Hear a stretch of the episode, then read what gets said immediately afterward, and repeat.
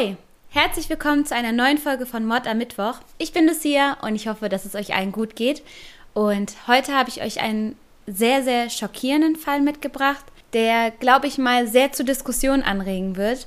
Also ich bin gespannt, was ihr davon haltet und was ihr dazu denkt. Und ich würde sagen, lasst uns direkt mal ins Thema starten. Diese Geschichte müssen wir im Sommer 1992 beginnen, und zwar mit der 18-jährigen Katie Radcliffe. Katie ist ein liebes Mädchen mit vielen Freunden, die sehr hart arbeitet. Sie möchte gerne Friseurin werden und heuert dafür auch schon in einem Friseursalon an. Und dort sagt jeder auch, Katie ist so ein liebes Mädchen. Sie ist vielmehr Teil der Familie als bloß Angestellte. Und ja, sie befindet sich gerade in diesem Übergang von Teenager zum Erwachsenen und hat da schon gewisse Vorstellungen, wie ihr Leben mal aussehen soll. Sie möchte heiraten, sie möchte Kinder haben, hat da also ganz genaue Vorstellungen. Und sie hat auch einen Freund. Ich denke mal, mit dem könnte sie sich das alles sogar vorstellen. Aber der macht dann mit ihr Schluss. Das Ganze passiert Anfang Sommer 1992 und ja, ich weiß nicht, der ein oder andere von euch wird es leider kennen. So eine Trennung, das tut richtig, richtig weh. Und so geht's Katie eben total schlecht. Also die hängt den ganzen Tag nur drin rum und will von niemandem was hören und nichts wissen und am liebsten die Jalousien den ganzen Tag lang unten haben und ja, einfach sich selbst ein bisschen bemitleiden und da mit den ganzen Gefühlen klarkommen. Und so kommt es eines Abends dazu, dass dann eine der Freundinnen sagt, Katie, ich hab's respektiert, es ist okay, durch diese Phase muss jeder gehen, aber heute Abend packe ich dich und dann gehen wir mal aus. Heute Abend wird mal gefeiert, wir bringen dich auf andere Gedanken, keine Sorge, wir gehen hier in einen coolen Club und dann denkst du bitte mal den ganzen Abend an alles, nur nicht an deinen doofen Ex.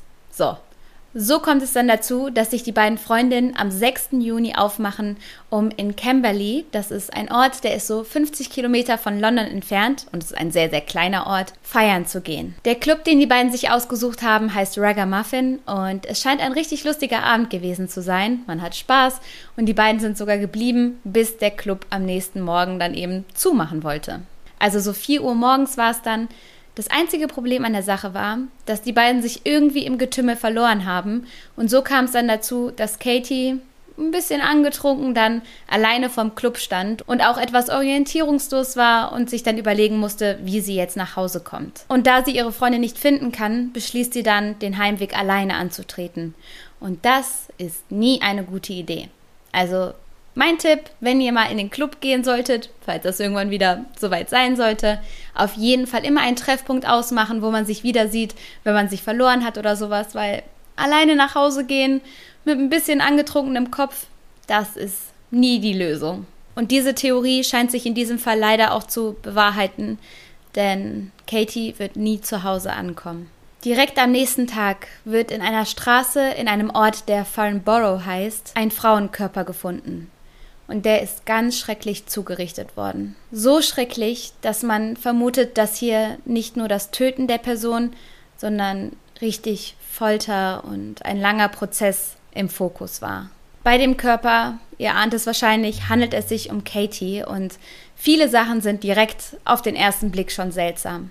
Der Körper ist tatsächlich sehr weit weg von dem Club gefunden worden. Also das ist eine Strecke, die eigentlich niemand jetzt so angetreten hätte nachts. Es geht hier wirklich um mehrere Kilometer und führt auch gar nicht in die Richtung von dem Ort, wo Katie wohnt. Also, dass sie dort an diesem Ort aufgefunden wurde, macht einfach keinen Sinn. Für die Erklärung werden schnell verschiedene Theorien gesucht. Manche sagen, okay, vielleicht ist sie ja per Anhalter gefahren und entführt worden. Andere sagen, vielleicht hat sie ja jemanden im Club kennengelernt und wollte dann mit ihm oder ihr nach Hause und da ist dann was passiert aber so richtig logisch erscheint das alles nicht. Und was wirklich passiert ist, das kann sich zu dem Zeitpunkt auch keiner ausmalen. Anhand aller vorhandenen Hinweise versucht die Polizei natürlich ein Täterprofil zu erstellen. Und dabei schließen sie dann auf einen Mann, der so in seinen 30ern sein sollte und vor allen Dingen etwas Körperliches arbeiten sollte. Also irgendeinem Beruf nachgehen sollte, der dann viel Kraft erfordert, vielleicht etwas auf dem Bau oder irgendwas mit Technik.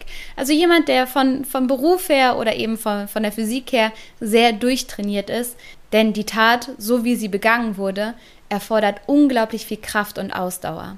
Außerdem wurde der Körper ja danach auch noch verschleppt, so wie es aussah. Und auch das braucht eben einfach viele, viele Muskeln. Man fängt natürlich dann an, nach Hinweisen im Club zu suchen, zu fragen, ist sie mit irgendwem mitgegangen, hat sie irgendwen kennengelernt, hat sie jemand an der Bar mit irgendeinem Typen gesehen oder sowas, um der Sache einfach auf den Grund zu gehen. Die Polizei ist absolut verzweifelt und tatsächlich wird man zwei Jahre lang keinen einzigen Anhaltspunkt für diesen Mord finden. Natürlich wollen die Beamten die Bürger beruhigen und es ist so ein kleiner Ort, alle sind in Aufruhr, alle sind verunsichert.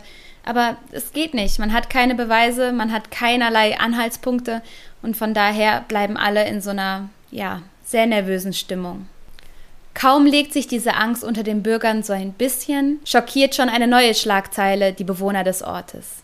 An einer Schule in Camberley soll ein Mädchen namens Anne-Marie erstochen worden sein, während der Schulzeit. Anne-Marie war von einer Mitschülerin, die sich Sharon Carr nennt, auf die Toilette gelockt worden. Diese hatte Anne-Marie gesagt, dass sie auf Toilette eine Münze verloren hat und Anne-Marie ihr doch bitte beim Suchen helfen soll. Kaum seien die beiden allein in der Toilette gewesen, sei die 14-jährige Sharon auf Anne-Marie losgegangen. Sie hatte ein Messer dabei und hat Anne-Marie brutalst angegriffen. Nach der Tat soll sie das Messer von der rechten in die linke Hand fallen lassen und dabei gelächelt haben. Glücklicherweise, wie der Zufall es wollte, sind in dem Moment ein paar Mädels an der Toilette vorbeigegangen und haben das Ganze irgendwie mitbekommen und natürlich sofort die Polizei gerufen und den Lehrern Bescheid gesagt. Anne-Marie ist wirklich schwer verletzt worden. Sie hat überall Verletzungen am Brustkorb und auch die Lunge ist schwer betroffen. Zum Glück überlebt sie das Ganze, ist jedoch sehr, sehr traumatisiert und kann ab dem Moment auch nicht mehr alleine schlafen, was verständlich ist nach so einer schrecklichen Tat. Die Frage ist jetzt, was hat das Ganze zu bedeuten? Was sollte diese Tat? Und vor allen Dingen, wer ist diese Sharon? Anne-Marie hat noch im Krankenhaus erzählt, dass sie überhaupt nicht dran gedacht hat, zu Sharon Nein zu sagen. Also als Sharon gefragt hat, kannst du mir helfen, war für Anne-Marie klar, ja, ich helfe auf jeden Fall, keine Frage. Sharon ist so jemand, mit dem diskutiere ich besser nicht. Denn, und das war allen bewusst und allen bekannt, Sharon galt als sehr, sehr aggressives Mädchen und die meisten Schüler hatten einfach unglaubliche Angst vor ihr. Nachdem Sharon dann in dieser Situation festgenommen wurde, ist sie immer noch super aggressiv. Also sie wird da eben schon von dem Personal betreut und versucht dann einige der Angestellten zu erwürgen, also zu würgen und anzugreifen. Das heißt, sie ist immer noch in diesem Aggressionsrausch und kommt gar nicht aus der Situation heraus. Also man hört das ja oft, dass die Täter oft nach der Tat dann in so einen Zustand kommen, wo sie plötzlich von sich selbst schockiert sind und ja, alles liegen und fallen lassen. Aber Sharon war noch so in diesem Rausch drin, dass sie da gar nicht von selbst rausgekommen ist. Die 14-Jährige wird dann zu zwei Jahren Haft in der Bullward Jugendstrafanstalt verurteilt. In dieser Zeit sorgt sie für jede Menge Ärger. Die Beamten und Angestellten fragen sich schon bald, wo kommt das her? Wo kommt, kommt diese Aggression her? Und diese Wut auf andere Menschen, was ist, was ist Sharon passiert, dass sie, dass sie so drauf ist? Und viele Antworten findet man in der Kindheit. Wie doch immer, oder? Aber jetzt for real, also Sharons Kindheit ist wirklich ein einziger Albtraum. Sie wächst in sehr, sehr armen Verhältnissen auf und ihr Vater ist Alkoholiker und jedes Mal, wenn er trinkt, wird er gewalttätig und da er immer trinkt, ist er immer gewalttätig. Und die Mutter, die schützt die Kinder auch nicht so richtig. Die Mutter heißt Maria und anstatt die Kinder zu beschützen oder zu gucken, dass sie nicht so viel von dem Vater mitbekommen oder vielleicht auch einfach die Beziehung zu beenden und mit den Kindern abzuhauen, setzt sie meistens auf die Gewalt des Vaters noch einen drauf. Maria ist bekannt für ihr unglaubliches Temperament und dafür, dass sie von 0 auf 100 super wütend und aggressiv wird und das dann meistens an ihren Kindern auslässt und oft auch sehr körperliche Strafen wählt, um ihre Kinder halt zu erziehen wenn man das so nennen kann, auf die ich jetzt gar nicht so weit eingehen möchte, aber es ist schrecklich. Es ist schrecklich. Es ist, es ist wirklich schrecklich. Die Kinder sind die meiste Zeit auf sich selbst gestellt. So weder Vater noch Mutter kümmern sich irgendwie.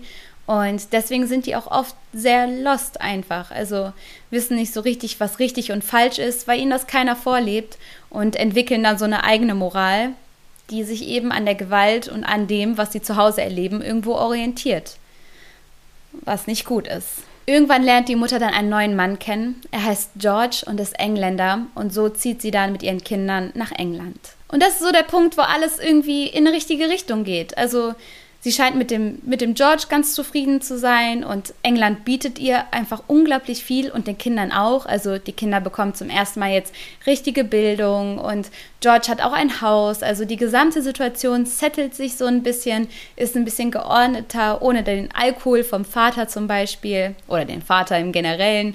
Es scheint also auf einem guten Weg zu sein. Sogar Sharon macht sich richtig. Also sie ist lieb und freundlich, wird sogar als eher ruhig bezeichnet und spielt dann da Basketball im Schulteam und scheint erstmal echt viele Freunde zu machen und gut in der neuen Schule anzukommen.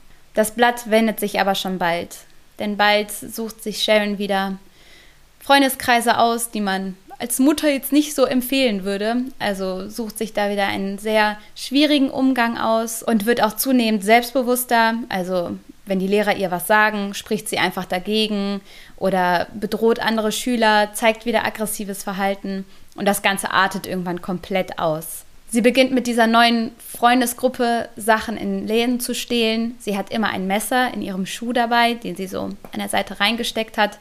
Und alle haben einfach Angst vor ihr. Also ihre Mitschüler, teilweise ihre Lehrer sogar, ihre Nachbarn, alle haben Angst vor diesem Kind. Sie, sie ist einfach ein Kind. Zu dem Zeitpunkt ist sie elf Jahre alt. Da fängt sie übrigens auch an, mit Drogen zu handeln und die auch zu konsumieren. Das heißt, mit elf Jahren ist sie eigentlich täglich high. Und das ist auch etwas, was viele sehr, sehr kritisch sehen. Also natürlich sollte man mit elf grundsätzlich noch keine Drogen konsumieren, aber vor allen Dingen insofern, dass das Gehirn sich in diesem Alter einfach total schnell entwickelt und dass man dort eben mit so toxischen Stoffen vielleicht etwas anrichten könnte. Aber das ist auf jeden Fall eine der Theorien, die es gibt, dafür, dass Sharons Verhalten dann irgendwann sehr, sehr strange wird. Dazu kommt, dass ein Jahr später schon die Beziehung zwischen George und ihrer Mutter Maria wieder gecancelt wird. Er sagt ihr, er hält die ganze Situation nicht aus, er möchte nicht Teil dieser Familie sein. Ähm, ja, will da einfach einen Schlussstrich ziehen. Und Sharon sieht dann, wie ihre Mutter als Reaktion auf das, was George gerade gesagt hat, ein Topf heißes Fett, wo sie gerade was gekocht hat, ein Topf heißes Fett nimmt und den dann über George kippt. Und er hat dann ganz schwere Verbrennungen, mit denen er noch lange zu kämpfen hat. Und das sind so Sachen, die sieht Sharon einfach. Die sind einfach so Teil, Teil ihres Alltags, kann man schon fast sagen. Etwas anderes, was für Sharon vollkommen normal war, waren die Voodoo-Praktiken ihrer Mutter. Maria war total in diesem ganzen Voodoo-Thema drin und sie hat es geliebt, andere damit kontrollieren zu können und Macht über andere ausüben zu können. Das war so die Message, die sie da mit ihrer Tochter vermittelt hat. Und Sharon findet sofort Gefallen an den Praktiken. Vor allen Dingen liebt sie die Tieropferung. Und diese führt sie dann irgendwann nicht mehr nur zu Ritualzwecken aus, sondern zum Vergnügen. Immer mehr Tiere in der Nachbarschaft verschwinden. Es werden Tierkörper gefunden, einfach am Straßenrand liegend, von dem Hund des Nachbars oder sowas. Und sofort weiß jeder, das war Sharon. Das muss sie gewesen sein. Ich finde es ganz interessant, dass diese Art von Tierquälerei oft ja schon ein erstes Zeichen für Verhalten ist, was eben irgendwann zu Mord führen kann. Also was eben ganz viele Serienkiller oder sowas am Anfang gezeigt haben. Das sind so Merkmale, die herausgeschrieben wurden, die bei ganz vielen Serienkillern eben gleichermaßen gefunden wurden. Sachen wie Bettnässen, also dass man immer ins Bett macht, auch wenn man schon älter ist dann Tierquälerei oder eben auch Brandstiftung. Das sind so diese Symptome, sag ich mal, die darauf schließen könnten, dass eben irgendwann was Schreckliches passiert, eine schreckliche Tat von dieser Person ausgeht. Und ja, das fand ich da ganz bemerkenswert, dass es bei Sharon eben auch so zu entdecken war. Auf jeden Fall stellt sich natürlich die Frage, wie kann es passieren, dass ein so, so kleines Kind schon so ein, eine Wut in sich hat und zu so einer Gewalt bereit ist? Und da denke ich mal, hat die Kindheit einfach eine riesige Rolle gespielt, weil das war ihr Alltag. Sie hat diese Art von Verhalten seit Tag 1 miterlebt und ist damit 24-7 eigentlich umgeben und sieht nichts anderes als das und hat dann natürlich auch noch diese toxischen Freundeskreise. Ja, alles in allem glaube ich einfach, dass das für sie die Realität war, dass das für sie der normale Umgang miteinander war und sie da gar nicht vielleicht so das Störgefühl hatte und gar nicht das Gefühl hatte, dass das falsch ist. In der Strafanstalt war Sharon jedoch auf einem guten Weg, also sie sollte ja mit 16, zwei Jahre nach der Tat, dann wieder entlassen werden. Jedoch ist das die Zeit, in der sie anfängt zu reden ein bisschen zu viel zu reden. Sie macht komische und verdächtige Aussagen hier und da und es wirkt fast wie so kleine Puzzleteile, bis die Polizei irgendwann anfängt, diese Puzzleteile zusammenzusetzen und darauf zu schließen, dass Sharon an dem Tod von Katie schuld ist. Katie, dem Mädchen vom Anfang der Geschichte. Aber Sharon müsste zu dem Zeitpunkt zwölf Jahre alt gewesen sein. Und ich darf euch daran erinnern, die Polizei sucht nach einem 30-jährigen Mann. Die Tat war so schrecklich, dass sie nach einem 30-jährigen durchtrainierten Mann suchen. Und dann soll auf einmal diese Zwölfjährige an der Tat schuld gewesen sein? Kurz darauf erfolgt schon eine Befragung von Sharon und man weiß nicht so richtig, was dabei jetzt rauskommt, ob überhaupt irgendeine neue Information ans Licht kommt.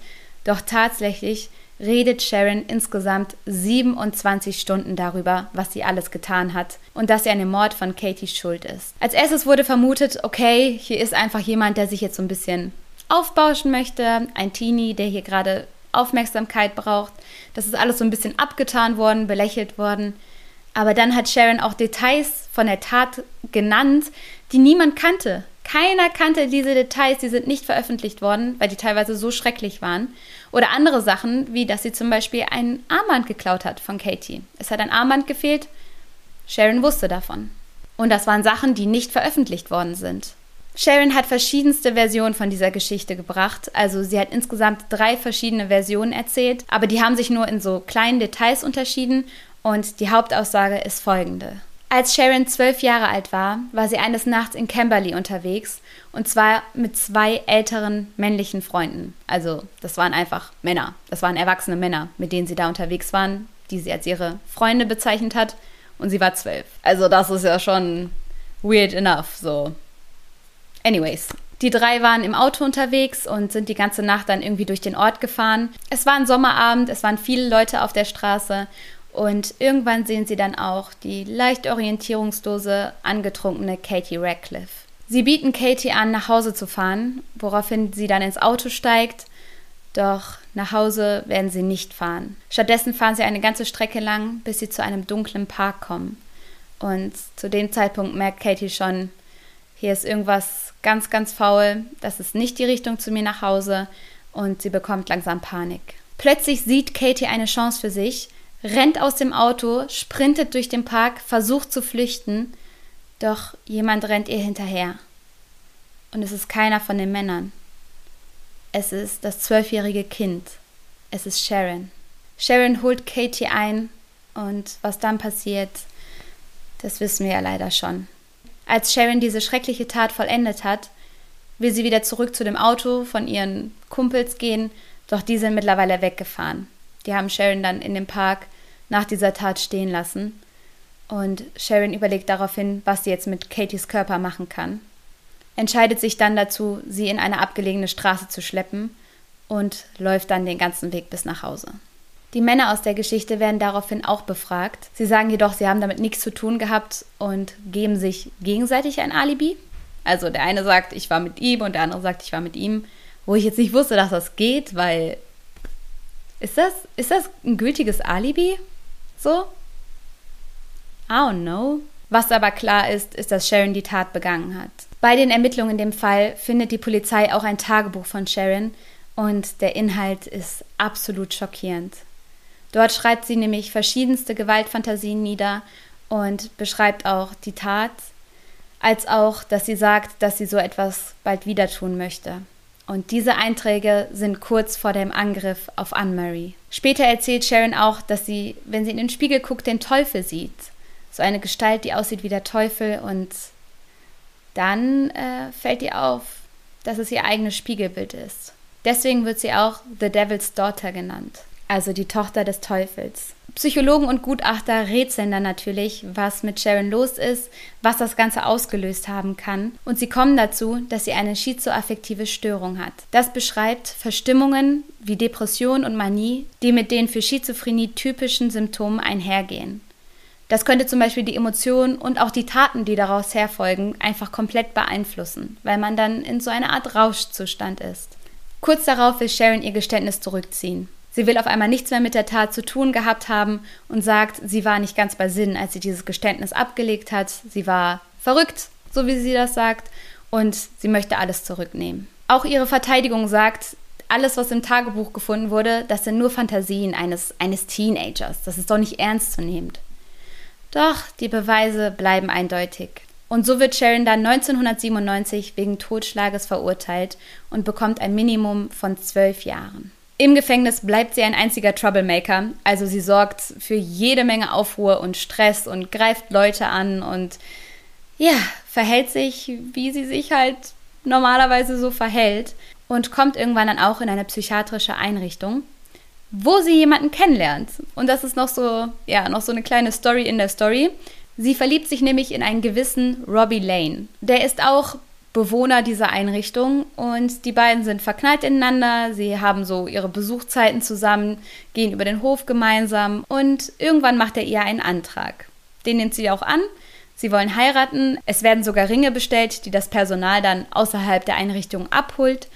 Und eine Zeitung schreibt über die beiden. Und zwar schreibt die Zeitung dann, ja, zwei Insassen wollen sich jetzt hier irgendwie verloben, verheiraten. Große Story. Und Sharon und Robbie wollen diesen Artikel natürlich lesen. Die sagen dann, hey, dürfen wir das lesen? Das ist ja spannend, wenn die über uns schreiben. Und in dem Artikel steht aber auch der Grund, warum die beiden in der Einrichtung sind. Da steht dann Sharon mit zwölf Jahren den ersten Mord begangen und da steht auch, dass Robbie seine Mutter getötet hat.